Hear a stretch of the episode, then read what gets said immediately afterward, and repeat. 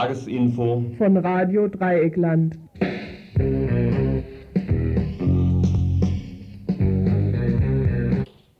Ja, hallo zum Info am Donnerstag, dem 16.12. in Radio Dreieckland. Was haben wir heute für Themen für euch vorgesehen? Es geht zunächst über eine Aktion der Deutschen Postgewerkschaft heute an der Kaiser-Josef-Straße. Hintergründe in dem ersten Beitrag. Dann ähm, GATT-Verhandlungen und GATT-Abschluss in Genf. Die Großbourgeoisie jubelt, aber von den Verlierer kein Wort. Wir sagen etwas dazu. Dann geht es über die Weiterentwicklung vom Unistreik. Heute war ja der große angekündigte Bildungsgipfel in Bonn. Der nächste Beirat, äh, Beitrag geht dann über die äh, Weiterentwicklung vom Ausländerbeirat Freiburg. Dort gibt es ein kleines Interview. Die kurdische Zeitung Özgür Gündem, Redaktionsräume wurden äh, von der Polizei in Istanbul besetzt.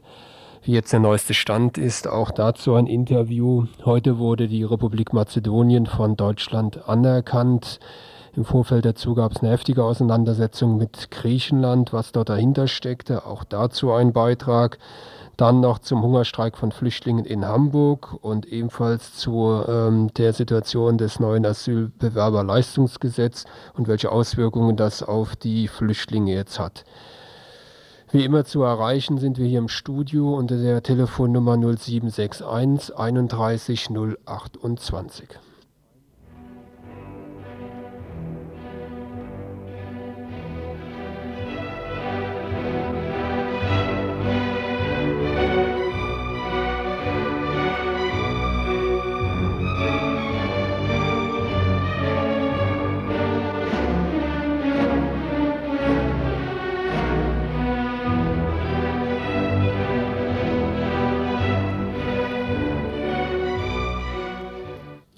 Protestaktion der Deutschen Postgewerkschaft heute in der Kaiser-Josefs-Straße. Um was es dabei ging, erzählt uns ein Mitglied der DPG. Das Unternehmen Telekom beabsichtigt, alle Auszubildende, sprich in Freiburg 31 Kommunikationselektroniker und 6 Elektromechaniker in die Arbeitslosigkeit zu entlassen.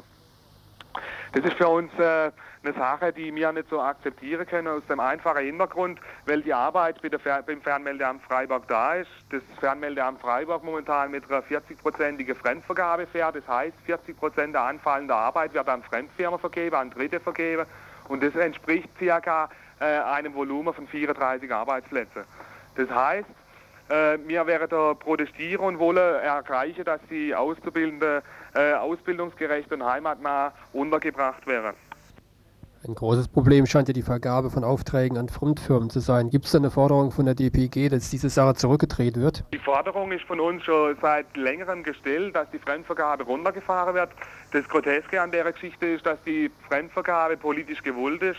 Die politische Quote liegt bei 25 Prozent. Dennoch heißt es, dass 15 äh, Prozent über der politischen Quote gefahren wäre in Freiburg und das ist für uns äh, nicht äh, verständlich. Das Ganze ist ja wohl nicht nur eine Freiburg-interne Aktion, sondern wird wohl auch bundesweit gemacht. Das ist eine Aktion, die, äh, sage ich jetzt im Anlass an die Aufsichtsratssitzung, die heute stattfindet. Heute ist Aufsichtsratssitzung von Telekom und deswegen machen wir jetzt in Freiburg, das ist wie in Offenburg, Konstanz und in Ravensburg der Fall, dass jetzt im Bezirk Freiburg hier Aktionen gestartet werden. Aha.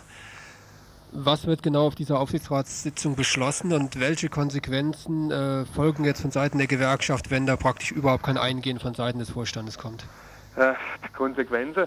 Also es sieht so aus, dass äh, die, der Vorstand oder der Aufsichtsrat heute den Haushalt beraten wird und äh, es wird auch so aussehen, dass äh, sage ich jetzt, äh, das ist für uns frustrierend, der Haushalt so durch den Aufsichtsrat durchgeht, da die Konstellation im Aufsichtsrat ja nicht so günstig ist für die Arbeitnehmervertreter. Und äh, die Konsequenzen für die DPG, äh, für uns als Konsequenz gibt sich nur daraus, sage ich jetzt mal, eine Forderungsfindung zu, zu finden. Das heißt, im Bereich der Tarifforderungen was einzubauen. Für den Samstag sind weitere Aktionen geplant. Auf dem Freiburger Maulsmarktgelände wird es um Folgendes gehen. Wo wir äh, mit einem 7,5 Tonner LKW hinfahren wäre und der gefüllt ist mit Luftballons. Äh, an den Luftballons hängt eine Postkarte dran, die adressiert ist an den Vorstandsvorsitzenden des Unternehmens Telekom, an den Herrn Ricke, äh, mit, der, mit, der, mit dem Weihnachtswunsch um eine ausbildungsgerechte Übernahme und äh, Hier wären wir 1000 Luftballons in die Luft lassen dann auch. Und hier auch nochmal die Öffentlichkeit äh, informieren.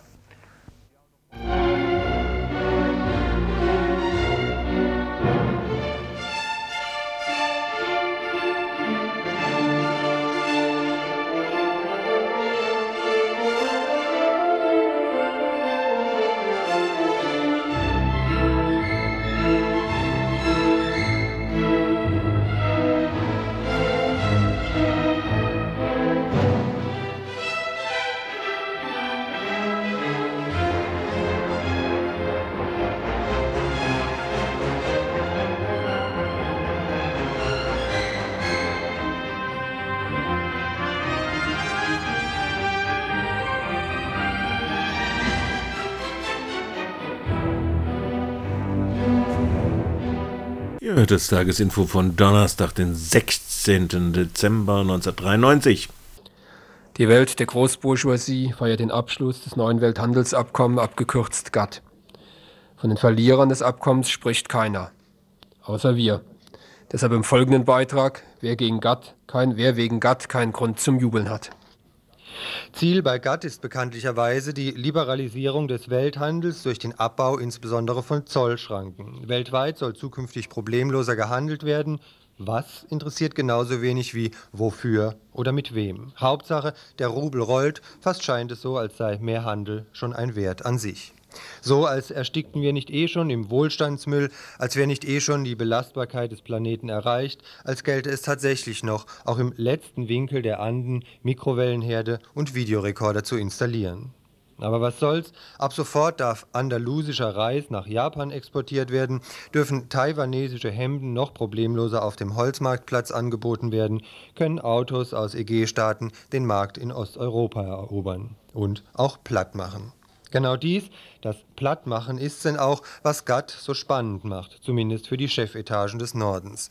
Sie fühlen sich, wie ihr, bei Monopoly, wenn ihr nicht nur die ganze Gegend rings um die Schlossstraße mit Hotels zugebaut habt, sondern zu allem Überfluss auch noch die Spielregeln für den Fortgang des Abenteuers selbst bestimmen dürft. Denn bei GATT saßen keineswegs 117 Länderchefs, schon gar nicht wirkliche Vertreter der Bevölkerung an einem Tisch und redeten mal ebenso ganz gleichberechtigt, wie es denn nun weitergehen soll mit dem ganzen Weltmarkt und so, sondern Beauftragte, insbesondere von EG und USA, gaben den Ton an, bestimmten die Spielregeln. Gewiss, bei GATT wird nach dem Konsensprinzip verfahren und jeder Staat kann ausscheren. Nur wer sich dies erlauben würde, wird von dem Bannstrahl der Wirtschaftsmächtigen getroffen werden oder doch zumindest außen vor bleiben, was zukünftige Runden des Welthandels angeht. Halb so schlimm? Regionale Handelsbeziehungen täten es doch auch? Vielleicht schon, wobei die Konsequenzen einschneidend wären. Recht schnell stünde eine wirtschaftliche Situation vor der Tür, vergleichbar mit der unfreiwilligen ökonomischen Insellage von Kuba. Der springende Punkt wäre hierbei, die nationalen Bourgeoisien würden nicht mitspielen, Beispiel Südamerika. Nehmen wir an, hier würde eine Freihandelszone geschaffen, in der gegenseitige Wirtschaftskontakte gepflegt würden. Angenommen, diese Zone würde sich aber gegenüber den Aktivitäten der Industrieländer des Nordens abschotten. Länder vergleichbarer wirtschaftlicher Potenz würden somit einen gemeinsamen eigenen Markt bilden. Dies hätte an erster Stelle einen Aufschrei bei IWF und Weltbank zur Folge. Von dort, aber auch von den anderen großen Banken dieser Welt gäbe es keine Kredite mehr, mit der Folge, dass die aufgelaufenen Schulden schon gar nicht mehr zurückgezahlt werden könnten. Egal, sagt ihr, die Verschuldung der Länder der Südhalbkugel ist eher eine Sauerei, dann wird eben nicht zurückgezahlt. Dies wurde bereits mehrfach versucht, mit der Konsequenz, dass unter dem Isolationskurs der jeweiligen Länder die nationalen, sagen wir mal, Geldsäcke zu leiden hatten. Ihr Interesse ist ein offener Markt, auf dem Sie Ihre Rohstoffe oder auch die gegen Hungerlöhne hergestellten Nahrungsprodukte anbieten können, auf dem Sie folglich genauso Reibach machen können wie die hiesigen Kapitalisten. Insofern ist die Situation dort sogar mit der hiesigen vergleichbar. Auch hier werden über offenere internationale Märkte die Konzerne profitieren, die Beschäftigten wohl kaum. Beispiel gerade gestern Daimler-Benz. Hätten Sie den Rastatter Betriebsrat nicht an allen Diskussionspunkten in die Ecke drängen können, den Beschäftigten die miesesten Arbeitsbedingungen aufdrucken können, hätten Sie, O-Ton aus der dortigen Chefetage, Ihre Produktion nach Osteuropa verlagert. Mit anderen Worten, den Ländern des Trikont bleibt, wie wir vorhin gesehen haben, nur die Wahl zwischen Pest und Cholera. Die Veränderungen für die lohnabhängig Beschäftigten weltweit dagegen sind eindeutig. Ihr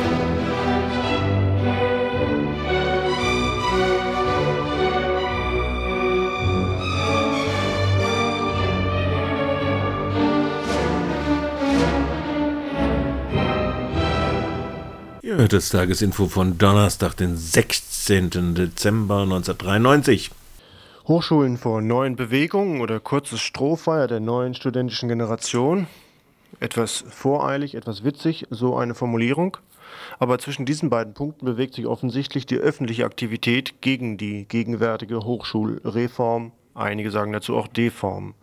Heute wollte Kanzler Kohl im Kanzleramt in Bonn mit den Bildungsministern und Ministerinnen der Länder neue Restriktionen verhandeln, die sowohl die Schulen als auch die Universitäten betreffen. Da ist unter anderem von der Abschaffung des 13. Schuljahres die Rede, von einer Bestrafung längerer Studienzeiten und anderen Details mehr. Aber zwischen den Bundesvorstellungen und den einzelnen Bundesländern, denn Bildungspolitik ist zum Teil jedenfalls noch Länderhoheit, wird sicher noch einiger Streit in den nächsten Monaten zu diesem Thema zu vermelden sein. Einstweilen hat sich in Freiburg an der Universität, aber auch in anderen Städten wie Göttingen, Kassel, Hannover, Frankfurt einiges an Protest gegen die Studienbedingungen und Studieninhalte getan.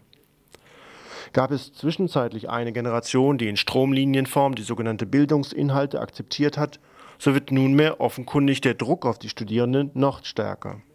Klar ist die Absicht von oben, dass ausgesiebt werden soll. Die vielen arbeitslosen AkademikerInnen sind ohnehin ein schlechtes Bild, also von denen gar nicht so viele erst produzieren. Und die Intellektuellen sollen sich lieber auf die Naturwissenschaften beziehen, als noch groß im sozialwissenschaftlichen Bereich herumzudiskutieren. Allenfalls dürfen sie konfuse Ideen in neudeutscher Befindlichkeit zum Besten geben, wenn sie in den Kreis der Gehobenen aufgenommen werden möchten. Dagegen also wurden jetzt Proteste entwickelt. Etwa 20 Arbeitskreise wollen nunmehr hier an der Universität in Freiburg weiterarbeiten. Im U-Aster sind ihre Themen und Termine zu erfragen. Für den nächsten Dienstag ist eine weitere Universitätsvollversammlung geplant der Studierenden um 13 Uhr im Auditorium Maximum in Freiburg. Und für morgen ist eine öffentlich auch über die Universität hinausgehende Kundgebung geplant. Dazu trifft man sich um 11.30 Uhr im Innenhof der Universität. Alles Weitere wird dort dann bekannt gegeben. Trotzdem bleibt die These. Zwischen kurzfristiger Empörung und langfristigem Kampf gegen die Bildungsdeform liegen noch ein paar Stationen.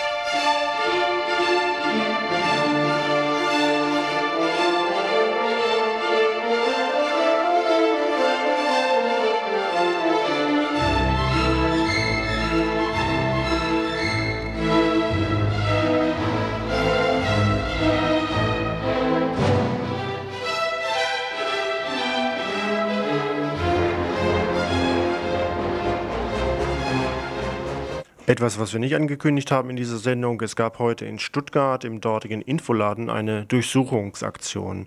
Die Polizei ist wohl anwesend gewesen und soll, so die über Dritte vermittelte Information, Prozessinfos zum Prozess Ingrid Jakobsmeier beschlagnahmt haben. Das sei auch der Grund gewesen für diese Durchsuchungsaktion im Infoladen in Stuttgart.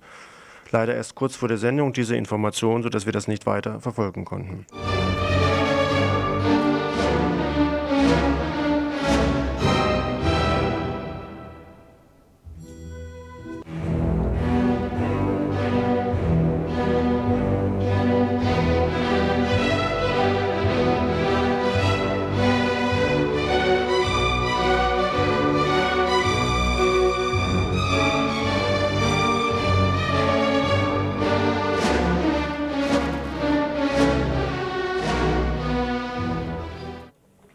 Letzte Woche fand eine Notsitzung des Ausländerbeirats statt. Thema war die Abwesenheit der Beirätinnen in den letzten Sitzungen. Sogar über Auflösung des Beirats war die Rede und der Beiratsvorsitzende hat mit Rücktritt gedroht. Wenn nicht einmal die ausländischen Beirätinnen, die ihre Landsleute vertreten sollen, anwesend sind, hat der Beirat noch einen Sinn? Das haben wir Roberto Alborino, Vorsitzender des Ausländerbeirats in Freiburg, gefragt. So, dass ihn äh, bei der Sitzung äh, äh, war so, dass alle der Meinung waren, der Ausländerbeirat soll weitermachen.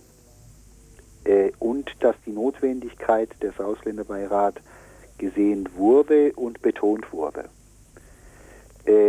Ich denke schon, dass diese, ähm, man hat auch dann bei dieser Sitzung auch besprochen, dass äh, wir versuchen sollten, jetzt äh, vielleicht äh, äh, bestimmten Themen noch aufzugreifen, äh, die äh, auch äh, als äh, Ergebnis vom Forum zum Beispiel Mhm.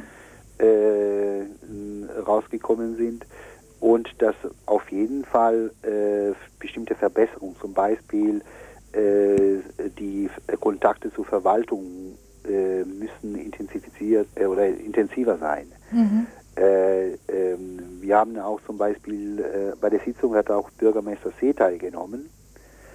Äh, und es wurde dann ganz deutlich gesagt, dass im Grunde genommen auch die Verwaltung muss die Einstellung zum Beirat verändern. Das heißt, die Verwaltung muss den Beirat etwas stärker, äh, ähm, stärker äh, ja, ernst nehmen. Äh, und äh, nicht nur die Verwaltung, auch die Fraktionen. Mhm. Äh, zum wie- Beispiel wie ein Vorschlag ist gemacht worden, dass der Beirat soll einmal im Jahr äh, einen Bericht im Gemeinderat abgeben Mhm. und da eine Diskussion stattfinden soll über die Situation der Ausländer in Freiburg im Gemeinderat. Mhm. Ja, aber das ist, äh, denke ich, der ideale Fall, weil wenn überhaupt wir Ausländerinnen überhaupt keine Stimme in diesem Land haben, Ja. ähm, warum soll man uns auch hören? Äh, ich denke, äh, dass nicht, äh, äh, man muss das nicht, ähm, äh, ich sehe den Beirat nicht als Stimmeersatz. Das heißt, ich finde, dass äh, Wahlrecht und Beirat sind zwei verschiedene Dinge. Ja. Äh, äh, wir haben auch immer gesagt und ich habe auch immer betont, dass eigentlich der Beirat soll keine Ersatz zu Kommunalwahlrecht sein. Der Beirat soll äh, gerade in eine Gemeinde äh, oder in eine Kommune die besondere Situation der Ausländer ständig im Bewusstsein rücken. Weil wenn wir auch Kommunalwahlrecht hätten, allein Kommunalwahlrecht, würde sicherlich nicht viel ändern. Mhm. Es ist meiner Meinung nach eher notwendig, dass für kulturelle Minderheiten, aufgrund der Anwesenheit von kulturellen Minderheiten in Deutschland und in, dieser, St- in Freiburg, notwendig, dass eine Gremium gibt, äh, der die Frage der kulturellen Minderheiten besonders auf die, äh, auf die äh, ganze Gesellschaft äh, eigentlich reintransportiert. Das heißt, dass äh, nur Kommunalwahlrecht meiner Meinung nach würde dann bedeuten, äh, nicht bedeuten, dass die Interesse der Gesellschaft und der Verwaltung zur Frage der Ausländer sich stärken würde. Das bin ich nicht überzeugt. Zum Beispiel, äh, nehmen wir ein Beispiel Frauen. Frauen, deutsche Frauen haben ihre äh, äh, Wahlrecht. Aber wenn nicht zum Beispiel hier in Freiburg eine Ausländerbeauf eine äh, Frauenbeauftragte wäre, eine besondere Stelle, ein besonderer Ort, der ständig über die Frage der Frauen in die, in, in, in die Verwaltung, in die Politik, in die, in, in die Medien reinbringen würde, wäre sicherlich diesem Thema oder die, äh, die Frage der Gleichberechtigung der Frau nicht so äh, vertreten, nur durch den Wahlrecht. Ich weiß nicht, ob das klar ist, was ich will. Mhm. Ja, ja.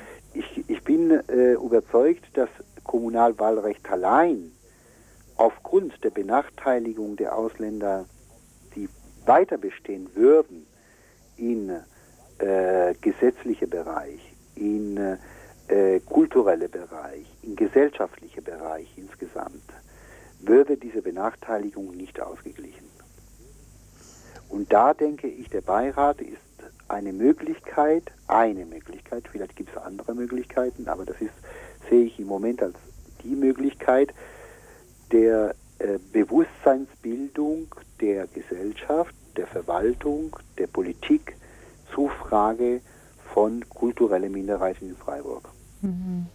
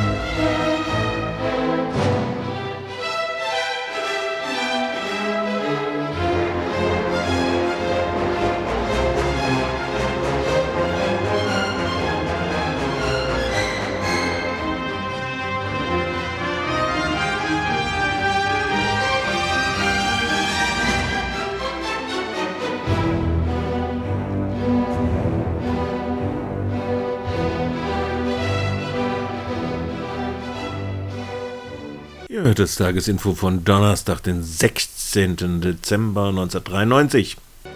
Türkei-Kurdistan. Die pro-kurdische Zeitung Özgür Gündem existiert seit ein Dreivierteljahren. Und seit dieser Existenz haben die Schwierigkeiten, dass diese Zeitung existiert, immer mehr zugenommen. Wir haben verschiedentlich dazu berichtet und so müssen wir auch heute wieder darüber berichten. Vor einigen Wochen hatten die deutschen Behörden zusätzlich die kurdische Nachrichtenagentur Kurta in Deutschland verboten damals zusammen mit zahlreichen anderen kurdischen Vereinen. Vor knapp einer Woche haben dann die türkischen Behörden die Redaktionsräume der prokurdischen Zeitung Özgür Gündem erneut durchsucht, alle dort arbeitenden Menschen festgenommen und für mehrere Tage inhaftiert. Das war übrigens am Tag der Menschenrechte. Ein Teil dieser Redakteurinnen und Redakteure ist nach wie vor inhaftiert. Die anderen wieder freigelassenen hatten versucht, am Dienstag vor zwei Tagen also wieder eine neue Ausgabe der Zeitung Özgür Gündem hinzukriegen. Die Arbeitsbedingungen sind allerdings extrem erschwert. Die Polizei scheint die Redaktionsräume besetzt zu halten und behindert dabei auch natürlich die Arbeit. Die Europavertretung der Zeitung hatte heute in Köln eingeladen, um auch aus dem Ausland Unterstützung für die Zeitung zu organisieren. Am Telefon ein Redakteur der Zeitung Özgür Gündem aus Köln. Gestern hat die türkische Polizei äh, wieder äh, in, in unsere äh, Istanbul-Zentrale äh, äh, reingegangen und verschiedene Dokumente genommen. Das sind so finanzielle Sachen von der Zeitung. und sie haben auch in Antep unser Korrespondent jetzt in, ins Gefängnis geschickt und drei Korrespondente in Izmir auch verhaftet. Sie sind auch im Gefängnis und 18 äh, Chefredakteure und äh, äh, die anderen Korrespondenten sind noch in Istanbul in Haft und äh, Staatssicherheitsgericht hat 15 Tage lang äh, Erlaubnis gegeben für die Polizei. Äh, wir denken, dass sie jetzt gefoltert werden. Und also es gibt noch insgesamt äh, 36 äh, Mitarbeiter von unserer Zeitung in verschiedenen Städten, in Diyarbakir, in Cizre, in Van und so, äh, sie sind äh, immer noch in Haft. Und jetzt äh, wird in Istanbul eine große Solidarität mit unserer Zeitung, zum Beispiel dieser berühmte Yashar Kemal Schriftsteller und verschiedene berühmte Autoren unterstützen unsere Zeitung. Sie schreiben für unsere Zeitung und warten in, in, de, in unserem Zentralgebäude in Istanbul. Und heute haben wir auch mit deutschen Journalisten eine Veranstaltung äh, gemacht und äh, wir werden versuchen, dass sie auch nach Istanbul gehen und dort aktiv unsere Zeitung unterstützen, für unsere Zeitung schreiben. Und also verschiedene Institute, zum Beispiel IPJ, IPA äh, haben auch äh, diese äh, Überfall von der türkischen Polizei gegen unsere Zeitung protestiert. Äh, es gibt eine große äh, Solidarität jetzt mit unserer Zeitung. Aber sie könnte auch noch größer werden. Ja, es müsste größer werden. Also so ein äh, Angriff äh, auf eine äh, legalen täglichen Zeitung äh, am Menschenrechtstag, am 10. Dezember, ist wirklich also bis jetzt noch nie passiert. Und sie versuchen unsere Zeitung zu vernichten. Also sehr viele Freunde, Mitarbeiter sind jetzt in Haft bei dieser politischen Polizei in Istanbul und man hat gesehen, dass sie wirklich äh, sehr äh, schwer äh, gefoltert werden, äh, damit sie also äh, äh, also sagen, was der Polizei will, also zum Beispiel, dass sie zu PKK gehören und so, sie zwingen sie dazu. Und sie haben auch solche Sachen gezeigt, also zum Beispiel Waffen und so. In jedem äh, Zeitung gibt es Waffen in der Türkei. Äh, der Staat gibt äh, selber, also damit sie sich schützen können. und diese zum Beispiel Medikamente und alles, das sind ganz normale Sachen und das ist also eine Komödie, dass sie sagen, das sind Sachen von PKK, Dokumente von PKK, zum Beispiel Zeitschriften von PKK gibt es auch in Hürriyet, bei Milliyet und so. man braucht das, um Bericht zu machen. Zum Beispiel diese RNK-Papier. Da steht es, äh, davon wird ein Bericht gemacht, ja, und sie sagen, äh, dass äh, die Zeitung 400 Millionen türkische Lira äh, Spende gegeben hat für RNK. Aber das war so ein Muster, also dieses Papier. Da, äh, da stand es auch, äh, also Muster und wird für Berichte verwendet. Und sie versuchen, und wir denken, also wenn nicht mehr so große Solidarität gibt, werden sie äh, schließen, also unsere Zeitung. Zum, äh, diese Angriffe gehen noch immer weiter. Und ihr als Mitarbeiter und Mitarbeiterin sagt äh, auf Türkisch Susmayacağız. Ja, Susmayacağız. Das heißt, wir werden nicht schweigen. Ja, wir werden nicht schweigen, also wir werden weiter kämpfen. Mit der Ver- und Behinderung dieser Zeitungsarbeit Özgür Gündem in Istanbul, aber auch in anderen Redaktionen sind wesentliche Nachrichten aus der Türkei abgeschnitten. Auch deutsche Behörden haben hier wesentlich daran mitgearbeitet. Menschenrechtsverletzungen finden damit in der Öffentlichkeit eigentlich nicht mehr statt. Sie sind nicht mehr berichtet. Und die türkischen Militärs hatten ja auch versichert, sie wollten die PKK bis zum März ausgerottet haben.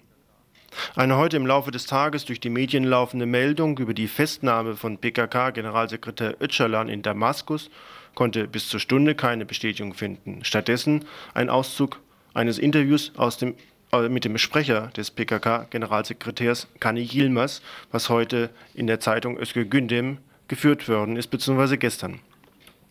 Die Nachricht ist unwahr und absichtlich erfunden. Sie ist ein Erzeugnis bzw. ein Teil des psychologischen Krieges, den der türkische Staat dem kurdischen Volk gegenüber führt. Es ist verschämt, dass der türkische Staat die Presse ausnützt, um so eine fantasierte Nachricht auszubreiten, und noch verschämter, dass sich die Presse so ausnützen lässt.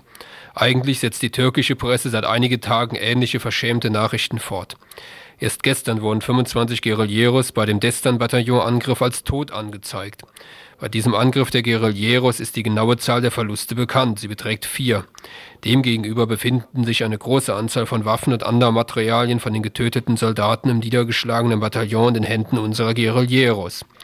Wir setzen uns ständig mit unserem Generalsekretär in Verbindung. Nach dieser erfundenen Nachricht haben wir uns sofort in Verbindung gesetzt. Er ist gesund und lacht über diese Nachrichten, die über ihn verbreitet werden. Unser Generalsekretär befindet sich außerdem in Kurdistan. Es handelt sich also wohl eher um ein Manöver. Diese Meldung, was seine Ursache eventuell in den widersprüchlichen Beziehungen zwischen Syrien und der Türkei haben kann. Und noch ein Sendehinweis. Auf Radio Dreikland soll am kommenden Samstag, den 18. Dezember, über das Thema PKK-Verbot bzw. Verbot kurdischer Vereine, Auswirkungen auf die allgemeine Diskussion und der Umgang damit diskutiert werden am Samstag, den 18. Dezember zwischen 15 Uhr und 17 Uhr.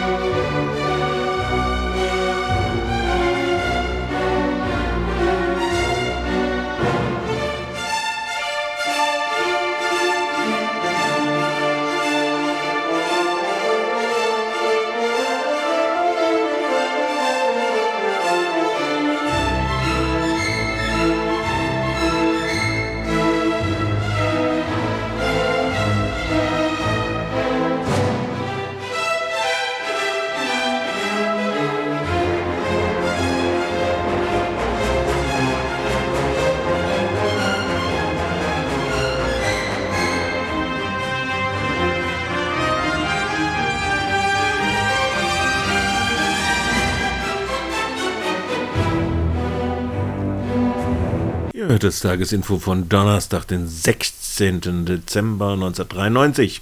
Mazedonien. Heute wurde die Republik Mazedonien von verschiedenen europäischen Staaten anerkannt. Dem vorausging ein heftiger diplomatischer Streit zwischen der Bundesrepublik Deutschland und Griechenland mit dem Ergebnis, dass der griechische Europaminister den Kotau vor der Bundesregierung in Bonn machte. Hintergrund zu den Ereignissen im folgenden Beitrag. Mit deutlichen und wahren Worten hat der griechische Vizeaußenminister Pangolos die expansionistische Balkanpolitik der Bundesregierung kritisiert.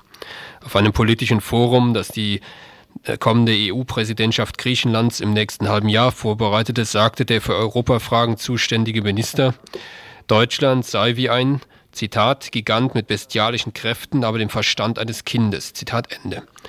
Manche Leute in Bonn lebten, jetzt wieder Zitat, in der Vergangenheit und manche Entwicklungen erinnern uns an die Zeit zwischen den beiden Weltkriegen. Zitat Ende. Pangalos spielt hier auf die wirtschaftliche und politische Einflussnahme des Deutschen Reiches in die Balkanangelegenheiten sowohl vor als auch während des deutschen Faschismus an, die schließlich zur Besetzung großer Teile Jugoslawiens durch deutsche Truppen und der Errichtung des kroatischen Faschistenstaates führten. Heftige diplomatische Turbulenzen waren die Folge. Unmittelbarer Anlass des Disputs war die Ankündigung der Bundesregierung, in Abstimmung mit der EU die ehemalige Republik Mazedonien noch vor der Übernahme der Präsidentschaft durch Griechenland im nächsten Jahr anzuerkennen. Der internationalen Anerkennung Mazedoniens widersetzen sich die griechischen Regierungen, ob konservativ oder sozialistisch, schon seit geraumer Zeit. Hintergrund sind Befürchtungen, dass der neue Staat Mazedonien Gebietsansprüche an Griechenland stellt. Die mazedonische Regierung verneinte dies wiederholt und schrieb in die Verfassung in Artikel 3, die Republik Mazedonien hat keine territorialen Ansprüche gegen Nachbarstaaten. Damit war zumindest im formal juristischen Sinne eine gewisse Klärung erreicht. Griechenland stimmte dann auch der Aufnahme Mazedoniens in die UNO zu und anerkannte damit den völkerrechtlichen Status des Landes. Umstritten ist weiterhin der Name. Wenn nun die Bundesregierung durch die Anerkennung der Republik Mazedonien unter diesem Namen einen Streit mit Griechenland vom Zaun bricht, will sie verhindern, dass Griechenland als ausgewiesener Gegner der deutschen Balkanpolitik im nächsten Jahr die Europa-Unionspräsidentschaft übernimmt. Nun ist hier schon einiges gelungen bis dorthin. Als ersten Schritt hat jetzt der ähm, hat jetzt die hat hat sie jetzt den, den Kotau der griechischen Regierung erzwungen, denn Pangolos, eben jener Europaminister, hat am Wochenende seine Kritik öffentlich zurückgenommen. Aber dabei bleibt es nicht. Der stellvertretende CSU-Vorsitzende und Europaparlamentarier Friedrich kündigte eine Initiative im Europaparlament an mit dem Ziel, die EU-Präsidentschaft Griechenlands zu verhindern. Griechenland sei nach seiner Auffassung nicht reif und von den Grundsätzen der Verträge von Maastricht weit entfernt. Dem Herren werden aber eher einem Los Angeles Times Artikel des jetzigen Regierungschefs Papandreou stören, in dem dieser im Juni 1993, damals noch als Oppositionsführer, von einer Verantwortung Bonds für die Jugoslawien-Tragödie gesprochen hatte. Auch werden die Kommentare in den griechischen Medien missfallen, in denen es heißt, der Kurs des deutschen Außenministeriums werde in Koordination mit der Frankfurter Allgemeinen Zeitung FATS gestaltet, die antigriechische Thesen verbreite.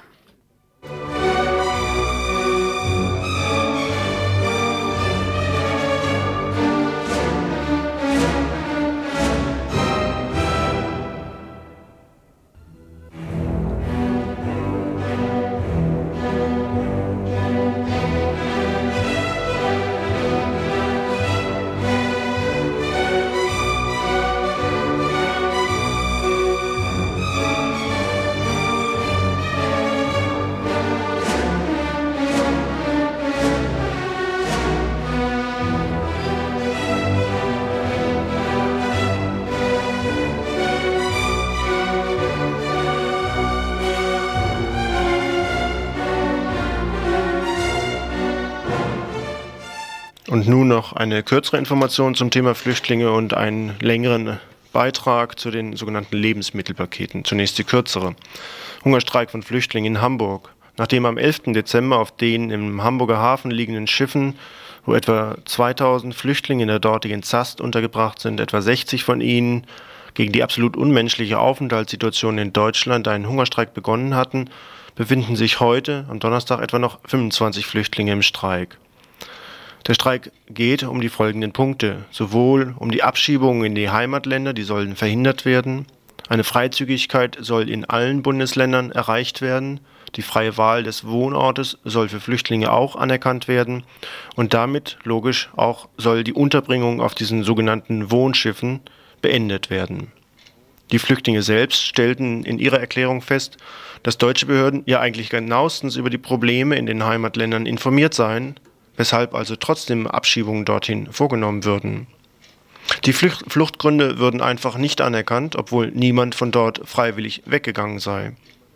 Und der hier dann anzutreffenden unmenschlichen Gesetze sei die Fortsetzung der Verfolgung, die sie aus den Heimatländern kennen würden. Und genau dies wollten sie mit dem Hungerstreik angreifen. Derzeit, heute am Donnerstag also um 18 Uhr, läuft in Hamburg eine Demonstration zur Unterstützung dieser Forderungen. Wir werden in einer der nächsten Sendungen auf die genaue Situation in Hamburg noch einmal eingehen, entweder am 23. Dezember oder am 30. Dort läuft nämlich nicht nur eine Ghetto-Situation auf diesen Schiffen im Hafen, sondern weitere Isolation soll durch Vertreibung auch aus den Stadtteilen erfolgen. Der Hamburger Bürgermeister hat ja erst vor zwei Tagen angekündigt, dass manche Stadtteile einen zu hohen Ausländeranteil hätten und die sollten nun weg. Die konkreten Auswirkungen davon waren bislang schon, dass Flüchtlinge zum Beispiel in Containern an den Stadtrand, Stadtrand verschoben worden sind, um sie dort noch weiter in die Isolation zu treiben. Dazu also mehr in einer der späteren Sendungen.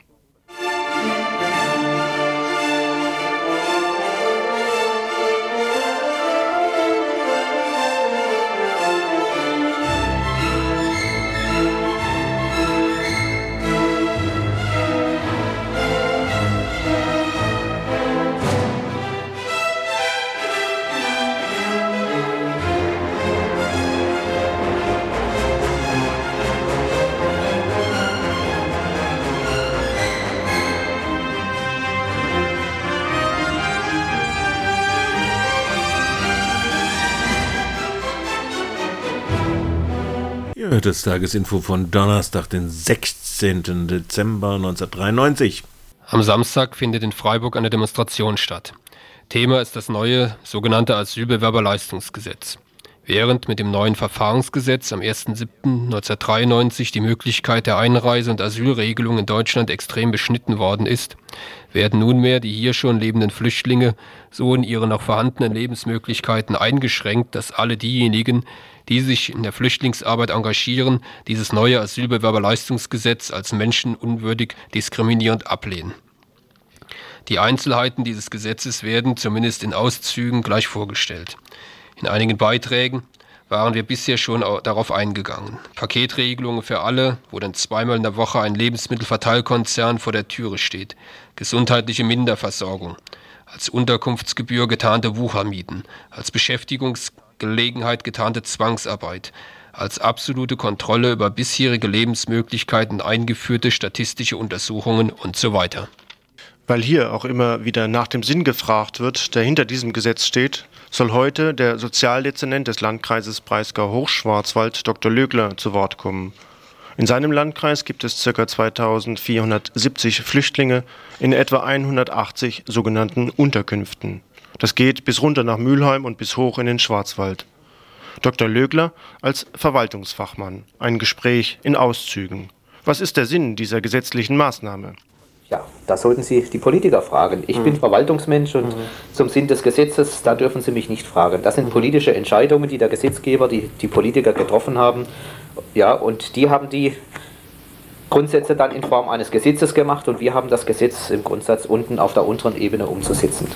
Frage ich umgekehrt, sind Sie glücklich damit, mit, dem, äh, mit dieser Umsetzung? Also Sie haben ja die Arbeit damit. Ja, selbstverständlich. Äh, wenn wir nur die Arbeit betrachten, bin ich nicht glücklich, mhm. kann ich sagen. Denn wir haben ja viele Verfahren jetzt umzustellen, auf eine neue rechtliche Grundlage zu bringen.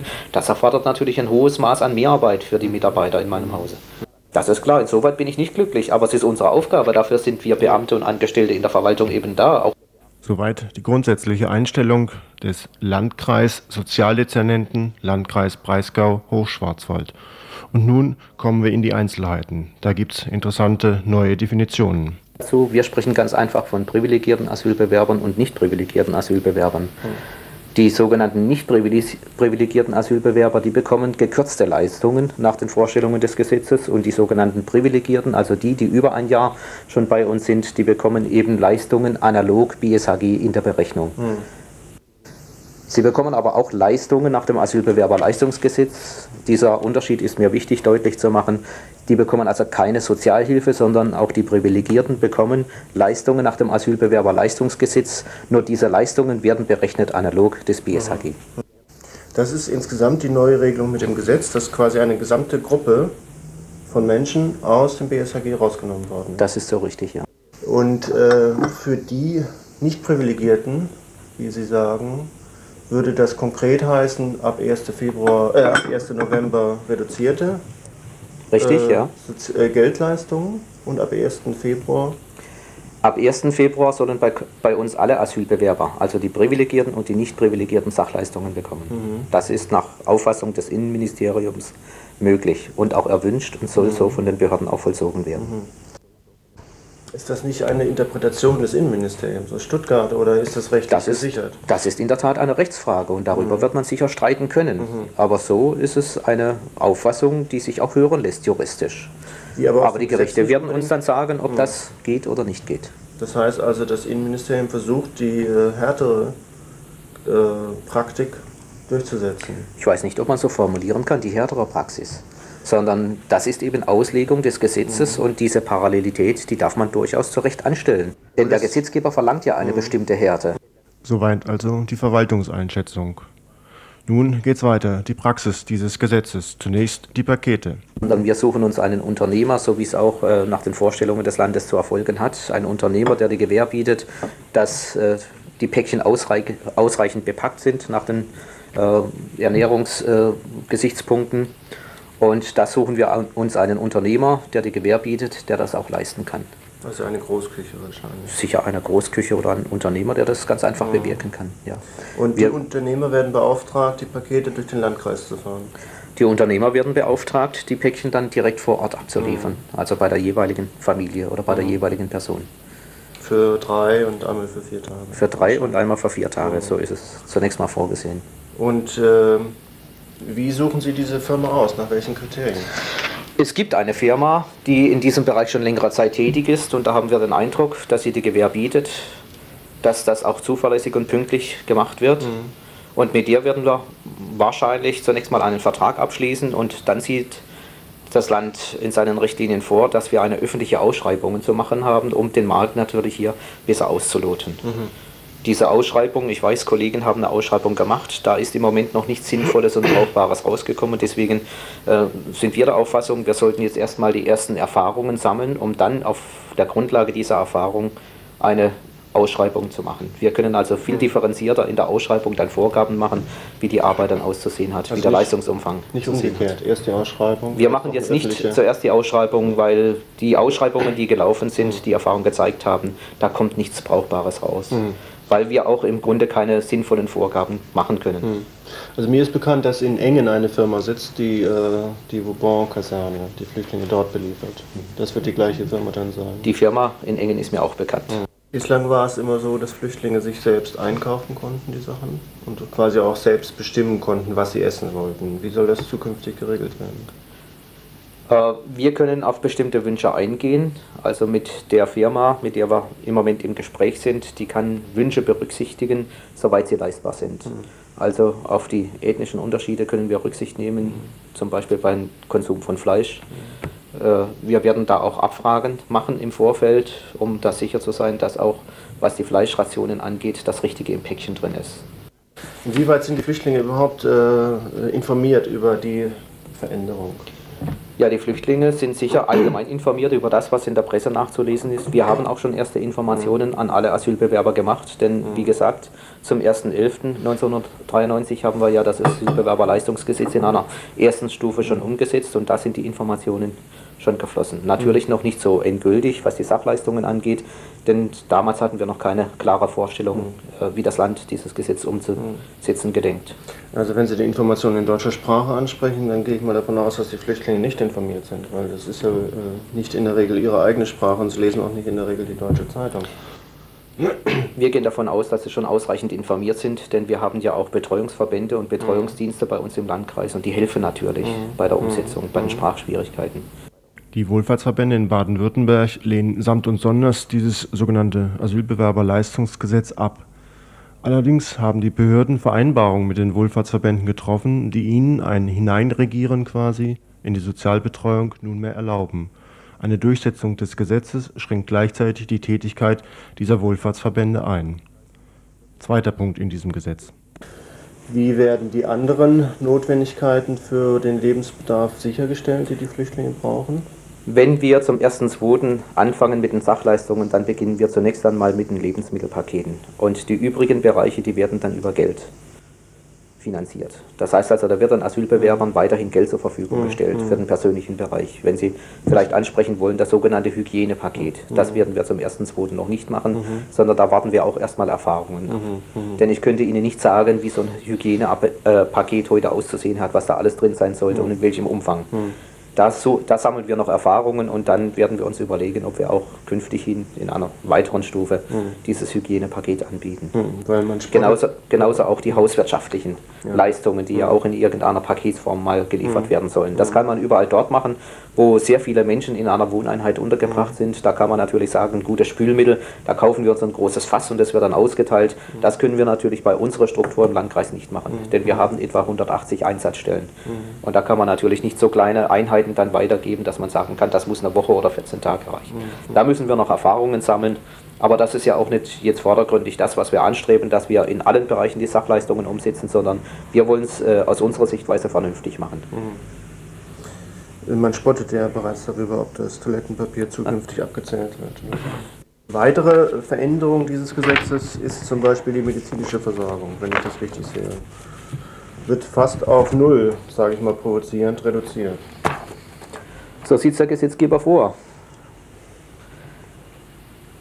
Da haben Sie keine, keinen Spielraum. Nach dem strengen Wortlaut des Gesetzes haben wir keinen Spielraum. Aber auch hier suchen wir immer wieder vernünftige Lösungen, denn das Ganze muss ja praktikabel bleiben. Wir werden nicht von vornherein, wenn eine ärztliche Leistung in Anspruch genommen wird, sagen, nein, das geht nicht, sondern wir werden dann natürlich ja, in einem Verfahren zu untersuchen haben, ob nach den Grundsätzen des Gesetzes eine Leistung zu erbringen ist oder nicht. Also nicht von vornherein nein, es gibt überhaupt nichts, sondern wir werden zunächst mal in einem Verfahren zu untersuchen haben, in welchem Rahmen doch eine Leistungsmöglichkeit besteht. Wer untersucht das? Ja, da werden wir natürlich die Hilfe des Gesundheitsamtes brauchen, denn hier geht es um medizinische Fragestellungen und wir sind alle keine Mediziner hier im Hause, sondern wir sind Verwaltungsfachleute. Und äh, wenn wir diese Frage nicht selber beantworten können, werden wir natürlich den Dienst des Gesundheitsamtes in Anspruch nehmen müssen, die dann für uns eine medizinische Bewertung abgeben. Ja, das fällt unter diese relativ streng formulierten Gesetzesbestimmungen oder das fällt eben nicht drunter. Das heißt also, die freie Arztwahl ist aufgehoben. Das kann man so nicht sagen. Die freie Arztwahl, die besteht im Grundsatz immer dann, wenn jemand die Möglichkeit hat, eine ärztliche Leistung in Anspruch zu nehmen. Und dann sucht er sich eben den Arzt aus. Also die Leistung Ja. wird nicht durch das Gesundheitsamt erbracht, sondern das Gesundheitsamt ist für uns eine fachliche Behörde, die eine fachliche Stellungnahme zu irgendeinem fachlichen medizinischen Problem für uns Würde abgibt. in der Realität aber heißen, dass das Gesundheitsamt in dem Moment, wo die Kostenübernahme diskutiert werden muss, darüber entscheidet. Ja, das ist ja immer so. Wenn Sie eine äh, fachgutachtliche Äußerung brauchen, entscheidet im Grundsatz immer der Gutachter. Juristisch nicht exakt, aber im Grundsatz ist es so, denn wenn ich eine fachliche Äußerung äh, haben möchte, dann gibt er sie ab und wenn sie für mich schlüssig ist, dann werde ich das natürlich auch zu übernehmen haben. Nur wenn sie nicht schlüssig ist, wenn dann irgendwelche Fehler drin sind in der fachlichen Begutachtung, dann werden wir sagen, da muss nachgebessert werden. Ja, aber aber- schlussendlich, sch- schlussendlich hat natürlich das Votum des Gutachters schon sehr stark Einfluss in die Nun ist aber ein Entscheidungspraxis. unabhängiger Sachverständiger etwas anderes als das staatliche Gesundheitsamt. Ja, das staatliche Gesundheitsamt ist eine staatliche Fachbehörde. Und Äh, äh, Gesetz schreibt vor, unaufschiebbare ärztliche Behandlung wird nur noch gewährt und aufschiebbare wird also nicht mehr gewährt, kann man daraus ableiten. Also je nachdem, wie diese Definition des Aufschiebbaren oder nicht Aufschiebbaren ist. ja, das ist die Frage, was ist aufschiebbar? Ist sowas aufschiebbar? Im Grundsatz würde ich sagen, das kommt drauf an. Das Und wie sieht es aus für schwangere Frauen oder auch für mögliche Abtreibungen? Ändert sich da, da etwas? Für die Abtreibungen ändert sich nichts, die werden übernommen. Da machen wir keinen Unterschied, ob privilegiert, nicht privilegiert oder sonstig. Äh, ein weiterer Punkt, Arbeit, ist nach dem Gesetz vorgeschrieben, pro Stunde 2 Mark. äh, als Zwangsmaßnahme. Nee, so würde ich das nicht sehen. Das sind Arbeitsgelegenheiten, die man diesen Menschen anbietet, nicht als Zwangsmaßnahme, sondern wenn solche Arbeitsgelegenheiten da sind, dann wird man selbstverständlich Asylbewerber dorthin vermitteln, mit der Folge, dass sie dann eben zwei Mark pro Einsatzstunde mhm. bekommen, aber nicht als Zwangsmaßnahme. So haben wir das Gesetz nie verstanden. Auch die Möglichkeiten im Rahmen des BSAG haben wir nie verstanden mhm. als Zwangsmaßnahme, sondern im Grunde immer als Hilfe zur Selbsthilfe. Arbeitswege sind zur Wahrnehmung verpflichtet. Das ist richtig, das ist der gesetzgeberische Wille. Das heißt also, wenn Arbeitsmöglichkeiten bestehen, mhm. dann soll man die Menschen natürlich auf diese Arbeitsmöglichkeiten hinweisen und darauf hinwirken, dass sie die Arbeit annehmen. Mhm. Aber da ist die Situation auch nicht anders wie bei den übrigen Sozialhilfeempfängern. Ja, wenn wir dort wissen, da ist jemand arbeitsfähig, er hat im Moment keine Arbeit und es bietet sich eine Arbeit an, dann versuchen wir natürlich mit einem gewissen Nachdruck zu erreichen, dass er eine Arbeitsstelle annimmt. Denn das BSAG ist nicht eine, ja, eine Lebensfinanzierungskasse, sondern im Grunde, im Grunde gilt auch hier, Hilfe zur Selbsthilfe, den Menschen dazu wieder verhelfen, dass er mhm. sein eigenes Leben mhm. eben selbst gestalten kann, natürlich auch den Lebensunterhalt selbst bestreiten kann. Paragraph 7 dieses Gesetzes. Für Unterbringung und Heizung sei zukünftig ein Betrag in Höhe von 300 D-Mark für den Haushaltsvorstand und für je 150 D-Mark für weitere Haushaltsangehörige zu erstatten. Also auf dem freien Markt würde man eigentlich von Mietwoche sprechen. Ja, wie gesagt, ein freier Markt gibt es natürlich nicht in diesem mhm. Bereich. Mhm. Ja, die Menschen sind öffentlich-rechtlich untergebracht und da gelten andere juristische Grundsätze. Ja, aber, aber darüber kann man sicher mhm. diskutieren, ob so eine Vorschrift wie der Paragraph 7 ist es, glaube ich, ja, der Paragraph 7 ist vorsieht, mhm. ob die noch verfassungsgemäß ist. Ganz einfach mal juristisch so in den Raum gestellt. Darüber wird man sicher diskutieren können, mhm. dass man ohne besondere gesetzliche Kalkulation hier die Summe x mal auswirft. Ich kenne es nur von der Stadt Freiburg, wie es da gehandhabt wird, wo diese horrenden Steigerungen für die Gebühren quasi bereits äh, den einzelnen Betroffenen ins Haus stehen. Konkrete Situation, vier Alleinstehende in einem Zimmer, pro Person 300 Mark, das wären 1200 Mark für, ich weiß nicht wie viel, 16 Quadratmeter oder so. Das sind sicher mehr als 16 Quadratmeter, aber nicht besonders viel. Auf der anderen Seite ja, auch nicht besonders also viel. Auf ein oder zwei Quadratmeter kommst du mir jetzt nicht an. Ja, es, es sind da Missverhältnisse mhm. da, das sehe ich auch, aber das ist der gesetzgeberische Wille. Nur mhm. wir müssen als Verwaltung damit vernünftig umgehen. Mhm. Sogenanntes Einkommen und Vermögen der davon betroffenen Personen sind zunächst vor Inanspruchnahme dieses sogenannten Leistungsgesetzes aufzubrauchen. Wie sieht das konkretes Beispiel aus? Ein Verwaltungsdirektor hat sich darum bemüht, das herauszufinden. Es gibt so eine Untersuchung über ein ist das? Verwaltungsdirektor, der sagt, Kraftfahrzeuge, Farbfernseher, Videorekorder würden als Luxusgegenstände zum Vermögen gerechnet und müssten zunächst erstmal verkauft werden. Sie müssen ja da auch irgendwie eine, eine Regelung haben. Wir haben keine Regelung. Wir haben das, was das Gesetz hier vorsieht. Mhm. Ja, ja aber ich meine jetzt diese und jetzt kommen dann die Anträge und die Leistungsansprüche, die wir zu verwirklichen mhm. haben. Und da werden wir eben prüfen, was an Vermögen da ist. Mhm.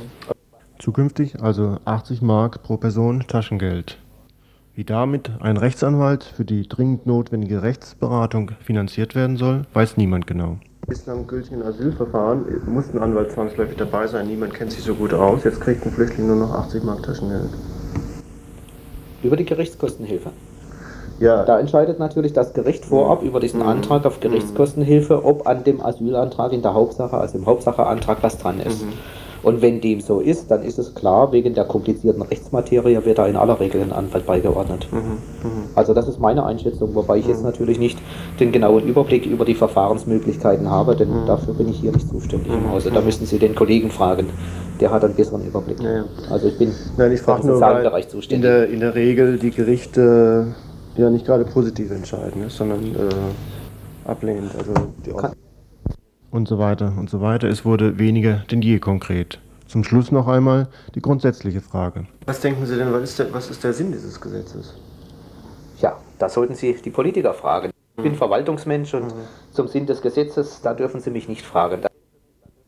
Soweit also das Interview mit Dr. Lögler, Sozialdezernent beim Landkreis Breisgau-Hochschwarzwald. Im gesamten Bundesgebiet werden Mehrkosten für dieses Gesetz von etwa 500 Millionen Mark angesetzt. Im Landkreis Emmendingen zum Beispiel werden jetzt schon 500.000 D-Mark als zusätzliche Ausgaben eingerechnet. Das ergibt die auf reine und weitere Diskriminierung ausgerichtete Misshandlung von Flüchtlingen. Und die Stadt Freiburg tut sich in der Durchsetzung dieses Gesetzes besonders drastisch hervor. Sie haut schon jetzt alle Flüchtlinge vor den Kopf. Das Gesetz ist in einer ersten Etappe umgesetzt worden zum 1. November und in einer zweiten Etappe, diese sogenannte Paketlösung, soll es am 1. Februar 1994 weitergehen. Gegen dieses Gesetz, lang und breit nun hier vorgestellt noch einmal, findet am kommenden Samstag, 18. Dezember, eine Demonstration in Freiburg statt gegen die Sondergesetze und die Ausgrenzung von Flüchtlingen hier in Freiburg am Bertholdsbrunnen, 11.30 Uhr.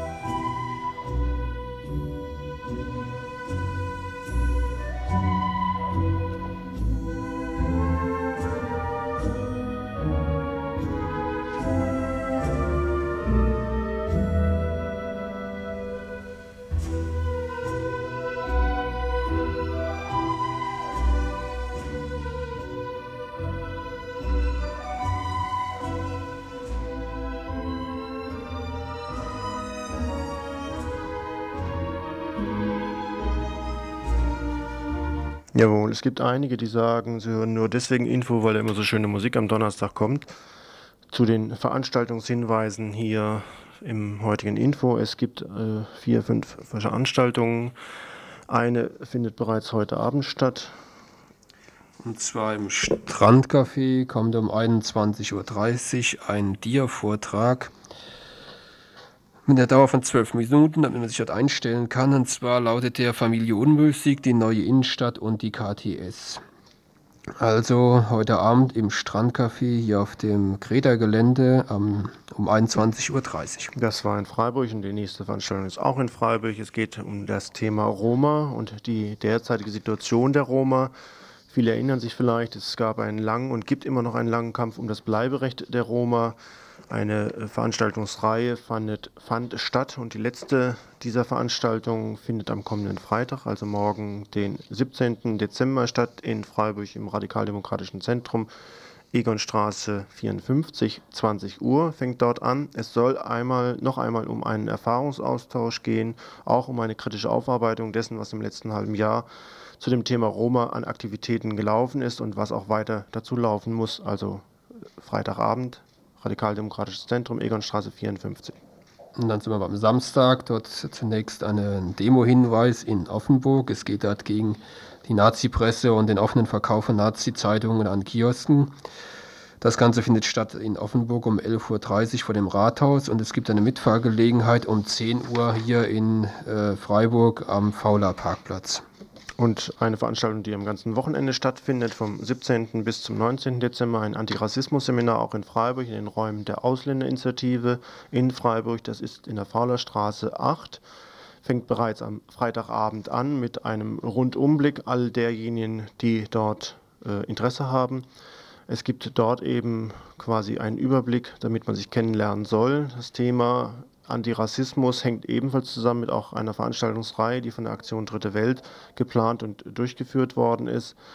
Und es gibt dann am Samstag nach der Demonstration, die um 11.30 Uhr im Bertholdsbrunnen in Freiburg stattfindet, eine Reihe von Arbeitsgruppen, unter anderem Patriarchat und Rassismus, die Krise, soziale Frage und Rassismus und die Migrantinnen-Selbstorganisation und dabei auch Berücksichtigung des Euro Zentrismus, all dies wird also ab Freitag 19 Uhr stattfinden in zwar in der Fauler Straße 8 in den Räumen der Ausländerinitiative. Das ist eine Veranstaltung, die liegt weiter weg und weiter auch geografisch von uns entfernt. Es geht eigentlich um eine Veranstaltung in Reutlingen. Thema Sair, was geht uns das an? Da aber wenige wohl die Möglichkeit haben, in so kurzer Zeit nach Reutlingen zu fahren. Es geht da aber auch um die Flüchtlinge und die Fluchtursachen. Dort wird zu dem Thema Sair, wäre vielleicht auch eine Anregung hier für Freiburg dazu, eine Veranstaltung zu machen. Ja, als letztes gilt es noch eine Veranstaltung abzusagen. Und zwar soll heute Abend ein Film gezeigt werden über die Gegensätze der Kommunik in Guatemala. Die Veranstaltung sollte stattfinden in der Uni im KG3 um 20 Uhr. Die muss leider abgesagt werden. So, dann haben wir alle Veranstaltungen und alle Themen untergebracht. Morgen Abend um 18 Uhr wieder hier bei Radio Dreieckland wie folgt. Tagesinfo von Radio Dreieckland.